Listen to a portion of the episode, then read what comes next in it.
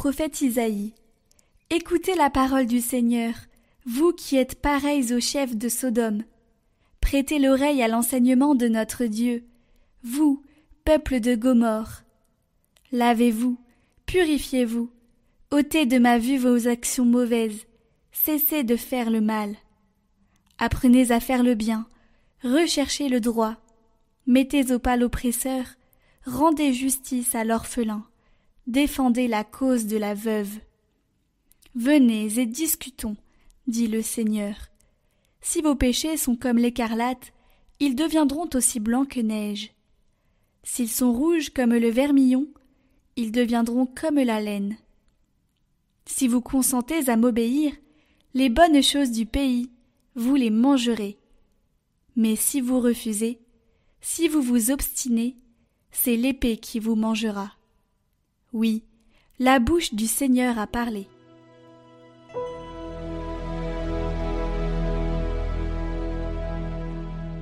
À celui qui veille sur sa conduite, je ferai voir le salut de Dieu. Écoute mon peuple, je parle. Israël, je te prends à témoin. Je ne t'accuse pas pour tes sacrifices. Tes holocaustes sont toujours devant moi. Vais-je manger la chair des taureaux et boire le sang des béliers? Offre à Dieu le sacrifice d'action de grâce. Accomplis tes vœux envers le Très-Haut. Qu'as-tu à réciter mes lois, à garder mon alliance à la bouche, toi qui n'aimes pas les reproches, et rejettes loin de toi mes paroles Voilà ce que tu fais. Garderai-je le silence? Penses-tu que je suis comme toi? Qui offre le sacrifice d'action de grâce, celui-là me rend gloire.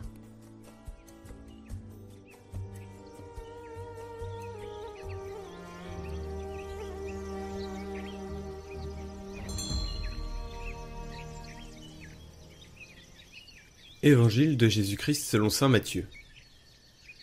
En ce temps-là, Jésus s'adressa aux foules et à ses disciples, et il déclara Les scribes et les pharisiens enseignent dans la chair de Moïse. Donc, tout ce qu'ils peuvent vous dire, faites-le et observez-le. Mais n'agissez pas d'après leurs actes, car ils disent et ne font pas. Ils attachent de pesants fardeaux, difficiles à porter, et ils en chargent les épaules des gens, mais eux-mêmes ne veulent pas les remuer du doigt. Toutes leurs actions, ils les font pour être remarqués des gens, ils élargissent leurs phylactères et rallongent leurs franges. Ils aiment les places d'honneur dans les dîners, les sièges d'honneur dans les synagogues et les salutations sur les places publiques. Ils aiment recevoir des gens le titre de rabbi. Pour vous, ne vous faites pas donner le titre de rabbi, car vous n'avez qu'un seul maître pour vous enseigner et vous êtes tous frères. Ne donnez à personne sur terre le nom de Père, car vous n'avez qu'un seul Père, celui qui est aux cieux. Ne vous faites pas non plus donner le titre de Maître, car vous n'avez qu'un seul Maître, le Christ. Le plus grand parmi vous sera votre serviteur. Qui s'élèvera sera abaissé, qui s'abaissera sera élevé.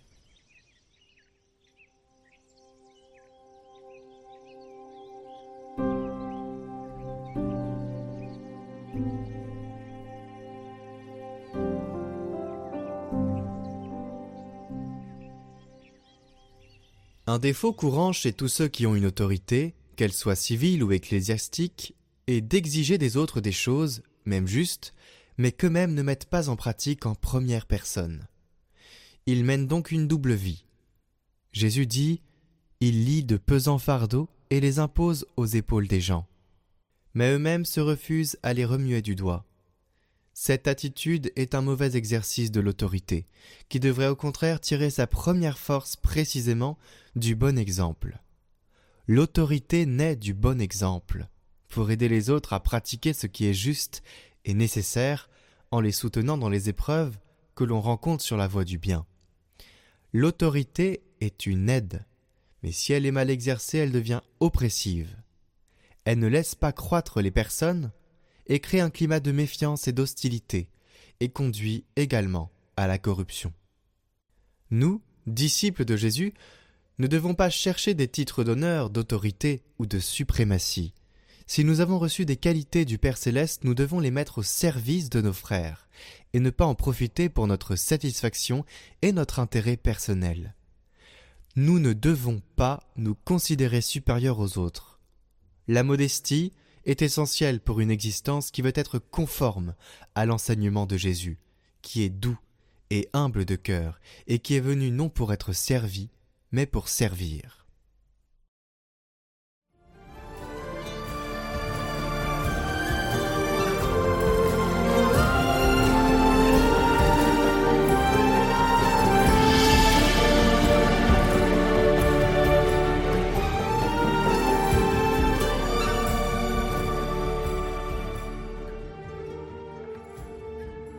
Wokisme est une des questions qui avait été abordée par le père Mariano dans sa première vidéo.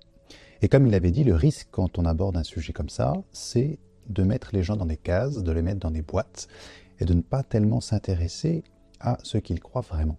Et donc aujourd'hui, je vous propose de regarder un peu objectivement, de manière pas toujours très facile, euh, ce que c'est que ce qu'on appelle le wokisme en essayant non pas de mettre les woke dans une boîte immense, mais de comprendre un peu ce qu'ils ont derrière la tête, quel est le projet qui est poursuivi par ceux qui euh, se reconnaissent dans les thèses du wokisme. C'est important de connaître ce qu'il y a en face pour voir comment résister.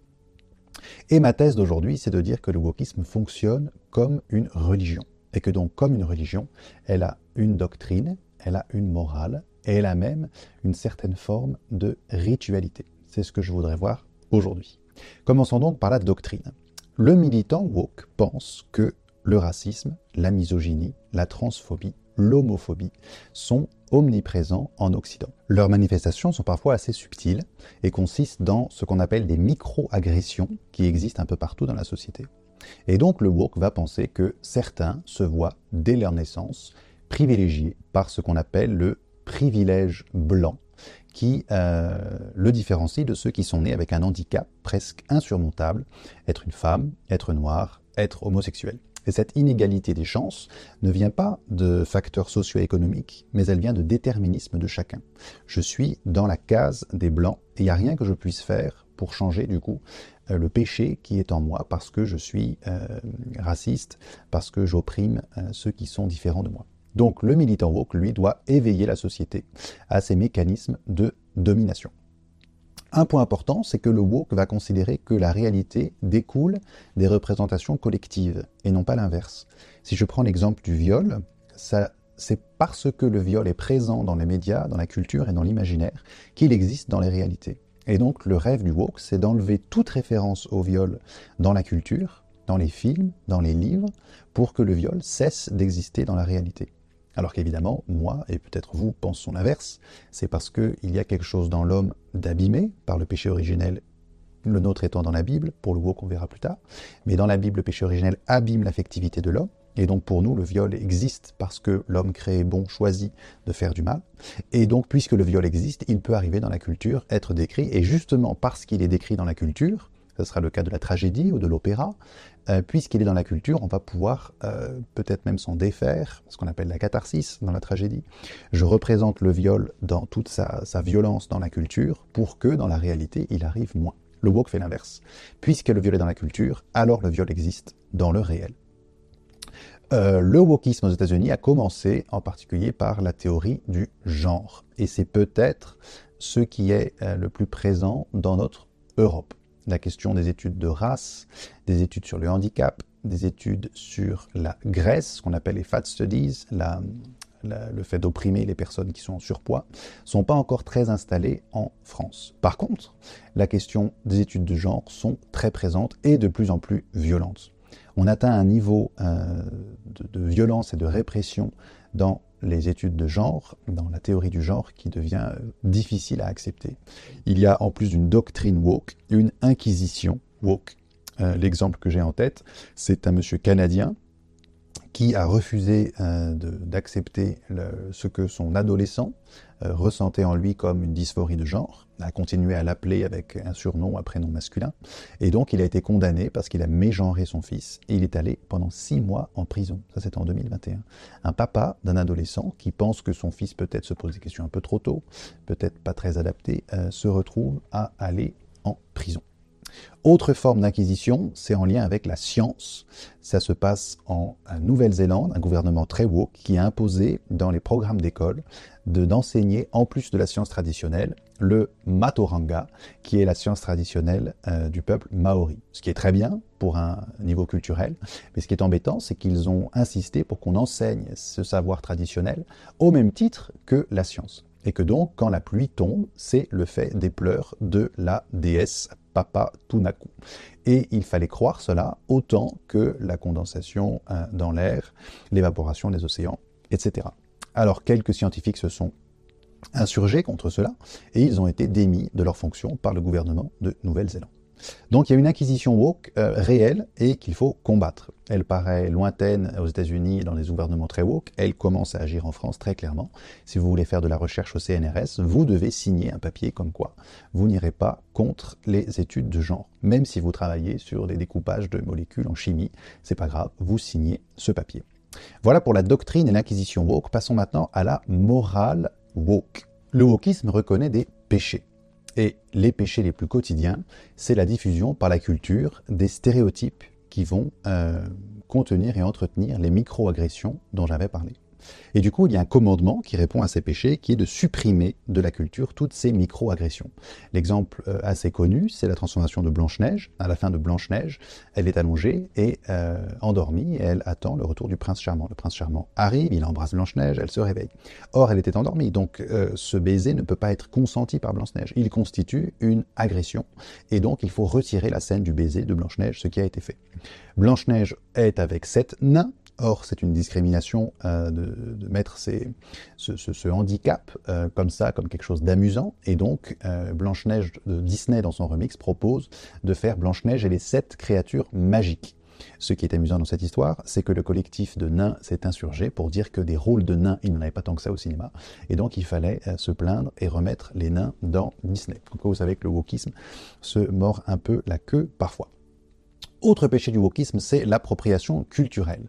L'homme blanc ne peut pas emprunter sans le consentement des cultures, des rites ou des éléments culturels. Et donc quand Marc Jacob a organisé un défilé de mode avec des mannequins blancs, c'est un péché. Quand Madonna a mis une robe berbère sur scène, c'est un péché.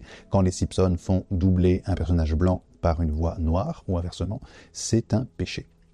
En plus de ces péchés, il y a des châtiments. Et le châtiment le plus dur, je trouve, et le plus courant, c'est la mort sociale.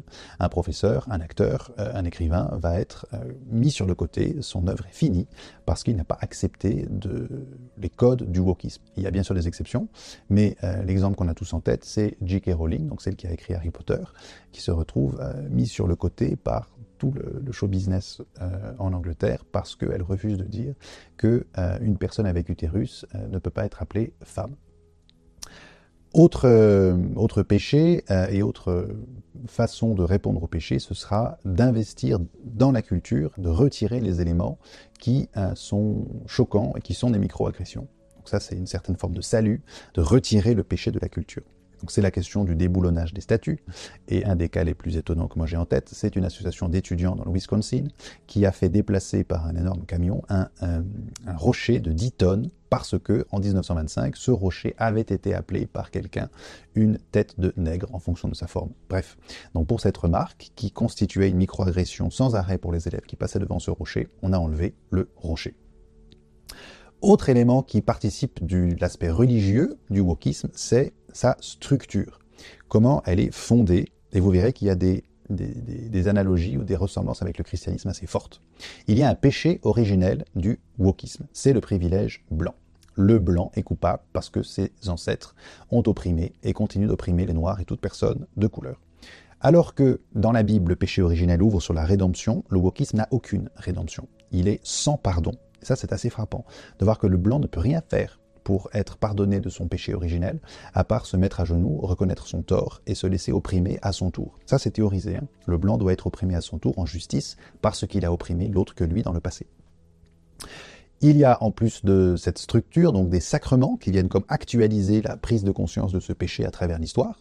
Il y a une forme de prière, il y a une forme de liturgie. Vous avez eu sur un parking dans le Maryland des jeunes blancs qui se sont réunis et sont mis euh, à genoux pour répéter comme un mantra le credo suivant J'aimerais mes voisins noirs de la même manière que mes voisins blancs. Mais ça se répète, ça se répète, ça se répète, euh, jusqu'à ce que ce soit bien intégré. Euh, d'autres cérémonies ont reproduit les épisodes de la mort de George Floyd. Donc vous savez, c'est ce noir qui a été étouffé par un policier blanc et qui a favorisé ou permis au wokisme de se développer beaucoup plus aux États-Unis. Et donc on va reproduire la passion de George Floyd, la façon dont il est mort. On a un acteur qui joue le policier et un blanc qui va jouer le rôle de George Floyd et euh, jouer la suffocation et jouer sa mort. Évidemment, ça nous rappelle euh, surtout en ce carême, le chemin de croix. Sauf que ce n'est pas Jésus qu'on suit, c'est George Floyd. Et à chaque étape, il faut que les Blancs se mettent par terre, s'agenouillent pour représenter euh, leur repentir par rapport à ce qui a été fait. Et en France, ça a été commenté cet événement. Des politiques ont dit bah oui, si le fait de se mettre à genoux peut permettre au racisme de diminuer, alors moi aussi je me mettrai à genoux. Et bon, très bien, mais il y a un homme politique américain qui a dit bah non, moi je suis chrétien, je me mettrai à genoux que devant Dieu et pas, euh, et pas devant des personnes qui me forcent à le faire. Et bien sa carrière est finie. bad buzz, euh, il a été assassiné sur les réseaux sociaux. Bien, concluons sur euh, ce sujet pas forcément très festif, mais à mon avis qu'il est bon de connaître pour pouvoir savoir comment se positionner. Il y a une religion woke parce qu'à mon sens, il y a un besoin de religiosité. Et en ce sens, ça n'est pas si mal que le wokisme ne soit pas juste une théorie conceptuelle auquel les gens adhèrent, mais quelque chose de religieux. Alors c'est dangereux, parce que les personnes ne sont pas dans la rationalité, elles refusent parfois le discours. Euh, vous avez vu ça dans le, la fameuse école qui a été investie par des militants woke, où un monsieur dit bah, est-ce qu'on pourrait discuter? Les personnes disent non. On ne peut pas discuter, vous n'avez rien à faire ici, vous êtes un prof blanc. Aujourd'hui, les profs blancs n'ont pas le droit d'être à l'université. Bon, pas de discussion possible. Mais ce pas de discussion possible, comme on avait pu le voir un peu dans le Covid, mais j'arrête avec ce sujet un peu sensible, a conduit à une vision presque religieuse de ces événements-là. On s'attache à une doctrine parce qu'on veut y croire avec la foi. Et donc, dans le vrai militant woke qui est en face de vous, il y a peut-être quelqu'un qui est plus euh, à même de, de reconnaître que Jésus existe, parce qu'il a l'habitude de poser des actes de foi et qu'il euh, faudrait peut-être simplement changer sa façon de voir la réalité. Donc prenons le militant woke comme quelqu'un qui est capable de la foi, peut-être plus que d'autres personnes plus normales à côté de lui. Donc, euh, le wokiste croit en un péché originel qui n'a pas de lien avec Dieu, et s'il n'est pas en lien avec Dieu, il est en lien avec l'humanité. Le péché originel du wokisme, c'est d'avoir péché contre les hommes. Cette religion est sans salut, elle est sans rédempteur. Et là aussi, pierre d'attente peut-être, pour nous permettre de présenter euh, une religion qui a certes un péché, mais qui a un salut, qui a une espérance. Le plus grand danger pour nous, à mon sens, ce n'est pas de devenir woke mais c'est de rater la bienveillance qu'on pourrait avoir pour ces personnes. Parce que c'est tellement violent, c'est tellement irrationnel, qu'on aura forcément la tentation de euh, la violence, de la haine, de l'insulte, devant quelque chose qui nous paraît totalement démentiel et qui est en train de détruire la société. Alors à mon sens, c'est vrai, c'est en train de détruire la société. Il faut résister absolument. Mais on ne résiste pas simplement par la haine et par la critique, on résiste en se formant.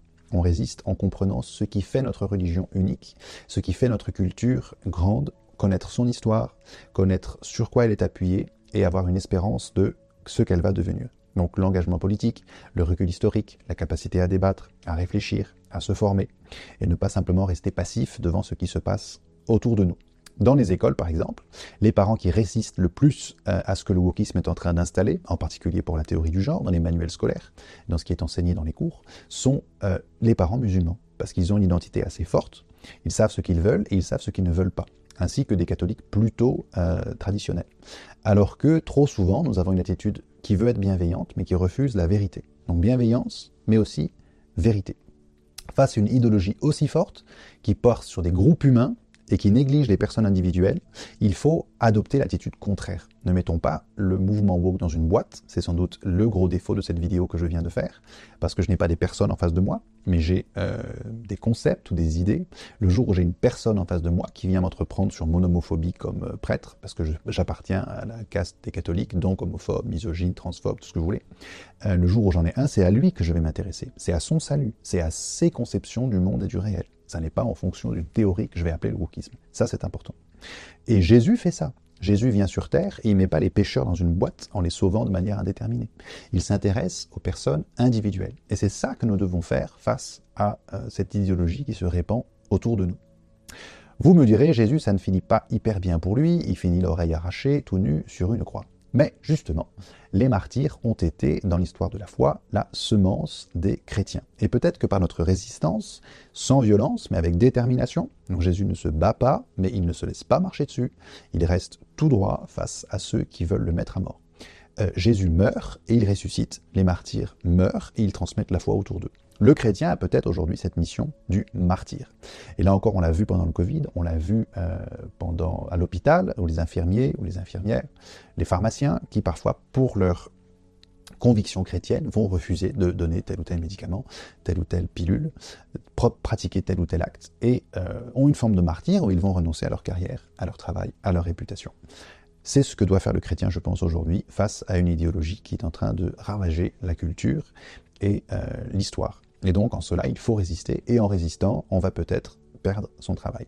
On va peut-être euh, s'attirer des lettres de menaces. On va peut-être se faire casser sa voiture, son portail de la maison, j'en sais rien. Mais il faut absolument résister et ne pas se battre contre des idées, mais aller confronter des personnes. Des personnes, pas des couleurs de peau, pas des croyances, pas des tendances. Des personnes, pas des races. Des personnes, pas des genres, pas des idées abstraites.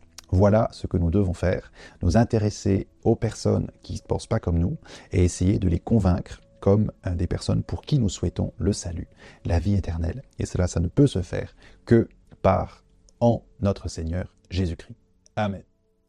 Les frères dominicains qui nous parlent cette semaine sont membres des couvents de Bordeaux, Toulouse et Marseille, trois couvents de la province dominicaine de Toulouse. Ils proposent tout au long de l'année des formations de toutes sortes vous pouvez vous abonner à la chaîne YouTube de la province de Toulouse sur laquelle vous trouverez des enseignements réguliers ainsi que la prière des vêpres chaque jour. Pour les étudiants, le groupe Mission vous propose à Bordeaux et Marseille des conférences adaptées aux étudiants et jeunes professionnels. Vous trouverez les liens en description. Depuis plus de 800 ans, les dominicains œuvrent à évangéliser dans le monde entier le nom de Jésus par la parole et par l'exemple. Leur vie est centrée sur la prière liturgique, la vie commune, l'étude, au service de l'annonce de l'Évangile. Le responsable des vocations vous propose de recevoir les propositions de découverte de la vie dominicaine par l'inscription à une newsletter qui est aussi en lien.